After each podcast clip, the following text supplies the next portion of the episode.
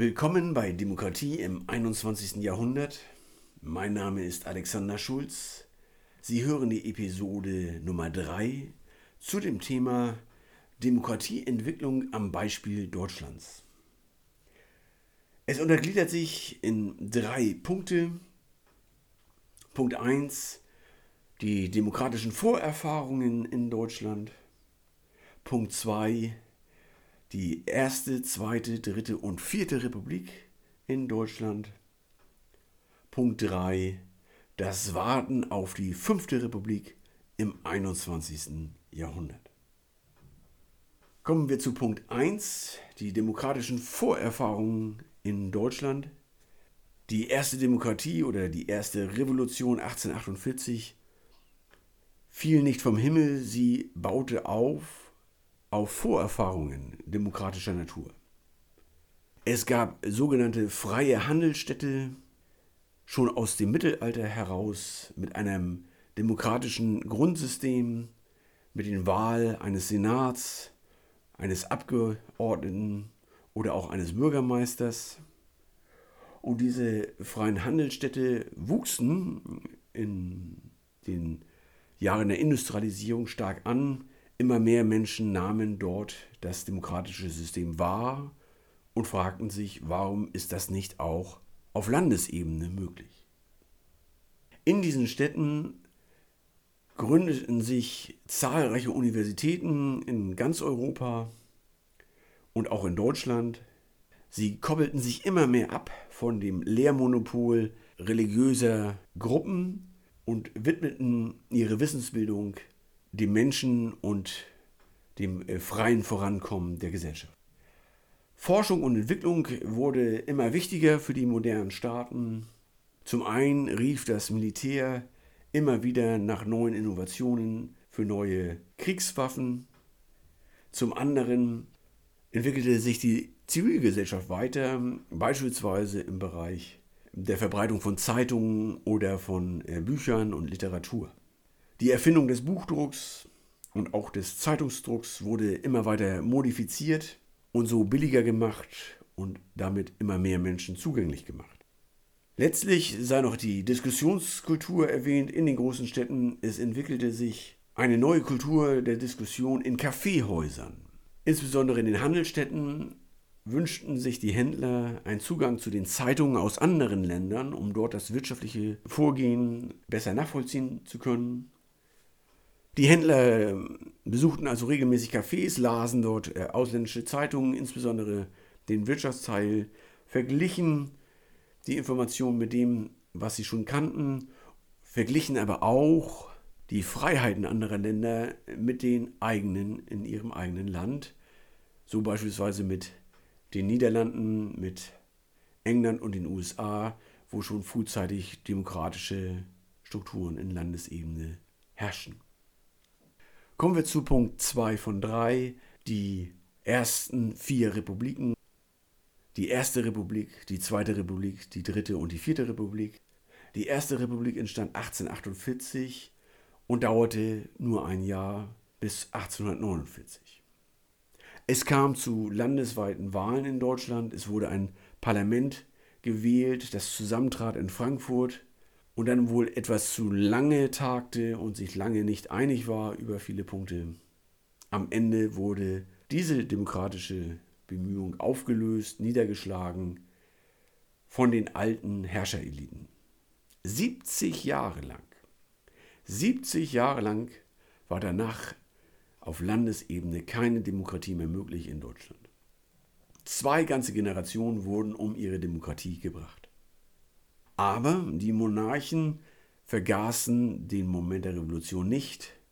Sie wurden sich immer klarer darüber, dass sie die Meinungsbildung der Bevölkerung anzuhören hatten. Sie erlaubten Parlamente in den verschiedenen Staaten Deutschlands und führten auch Sozialreformen durch, gründeten eine Rentenversicherung und eine Krankenversicherung.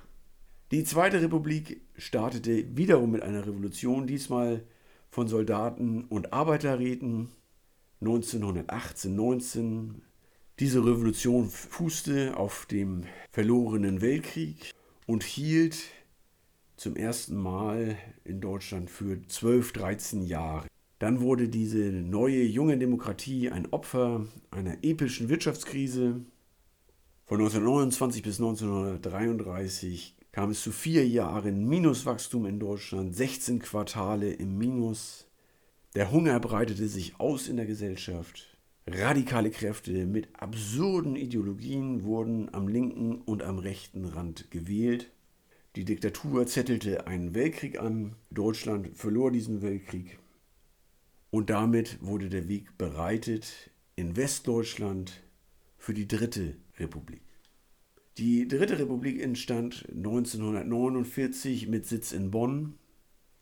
Es war eine veranlasste Demokratie, veranlasst durch Frankreich, England, USA. Alle drei Staaten hatten reichlich Vorerfahrung mit einer funktionierenden, dauerhaften Demokratie.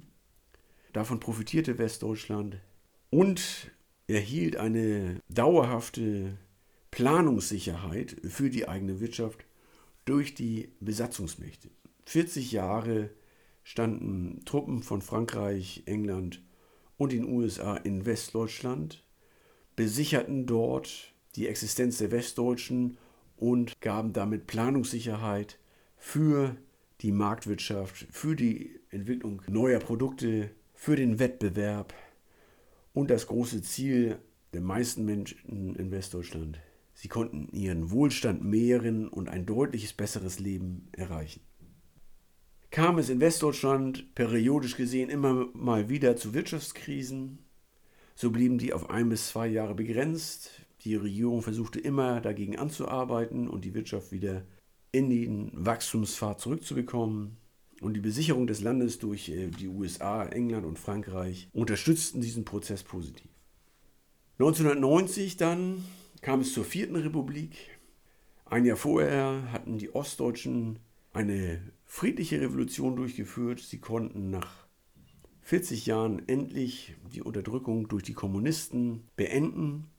Sie hatten eine starke Sehnsucht nach dem gleichen Lebensmodell wie die Westdeutschen, also eine 40-Stunden-Jobtätigkeit, Urlaube, Autos, Produktvielfalt und die Möglichkeit der Selbstverwirklichung.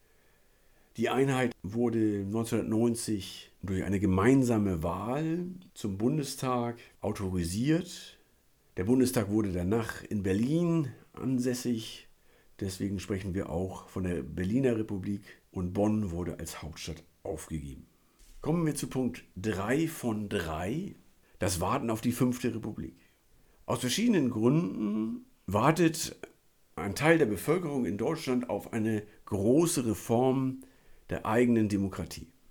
Natürlich soll das eine friedliche Reform sein und ein Beispiel wäre die Reform von 1958 in Frankreich. Dort ging die vierte Republik in die fünfte Republik über.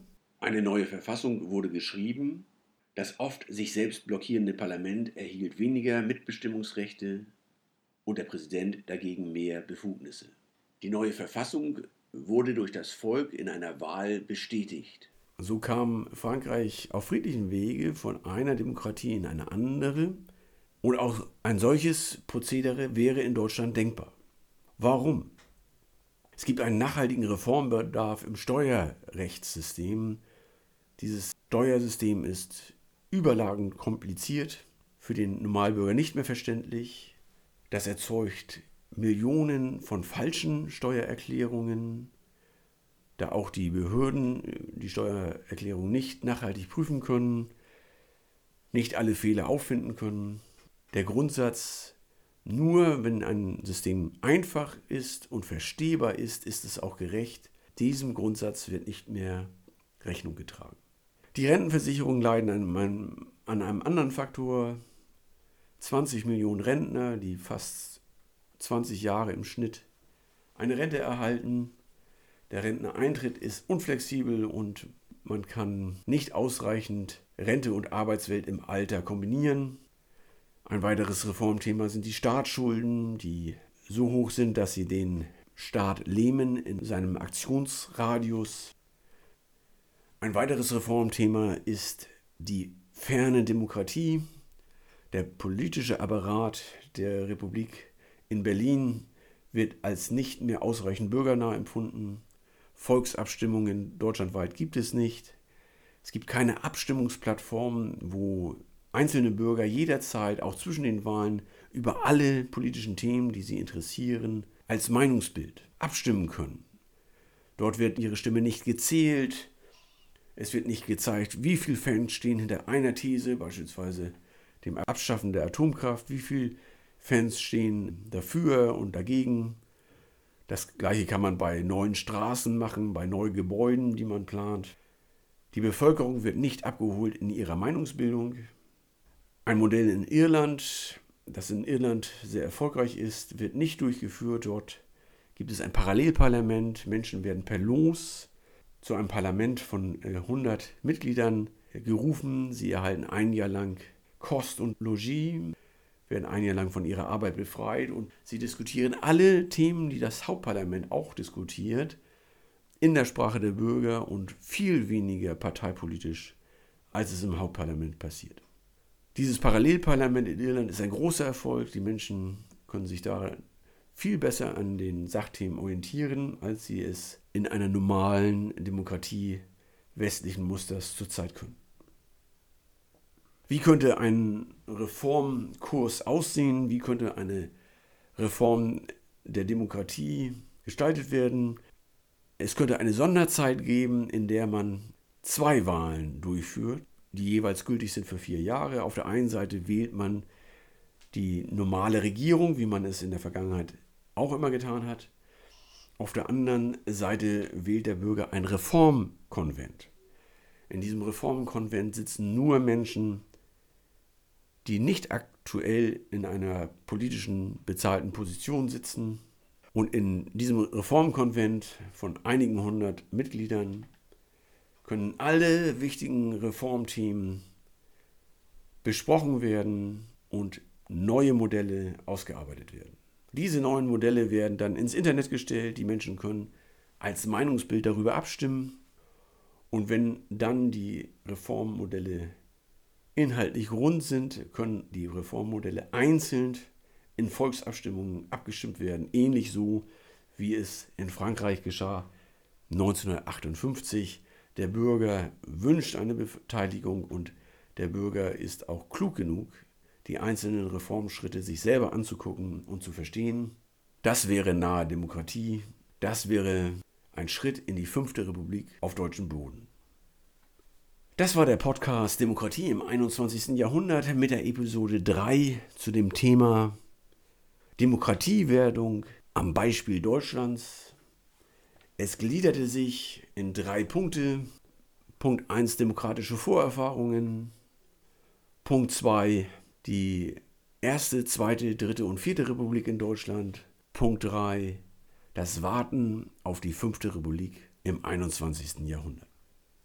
Weitere Episoden finden Sie auf iTunes, podcast.de und der eigenen Webseite unter www.demokratie2100.de www.demokratie2100.de Mein Name ist Alexander Schulz, politischer Redner, Berater, Buchautor. Bleiben Sie politisch und bleiben Sie gesund.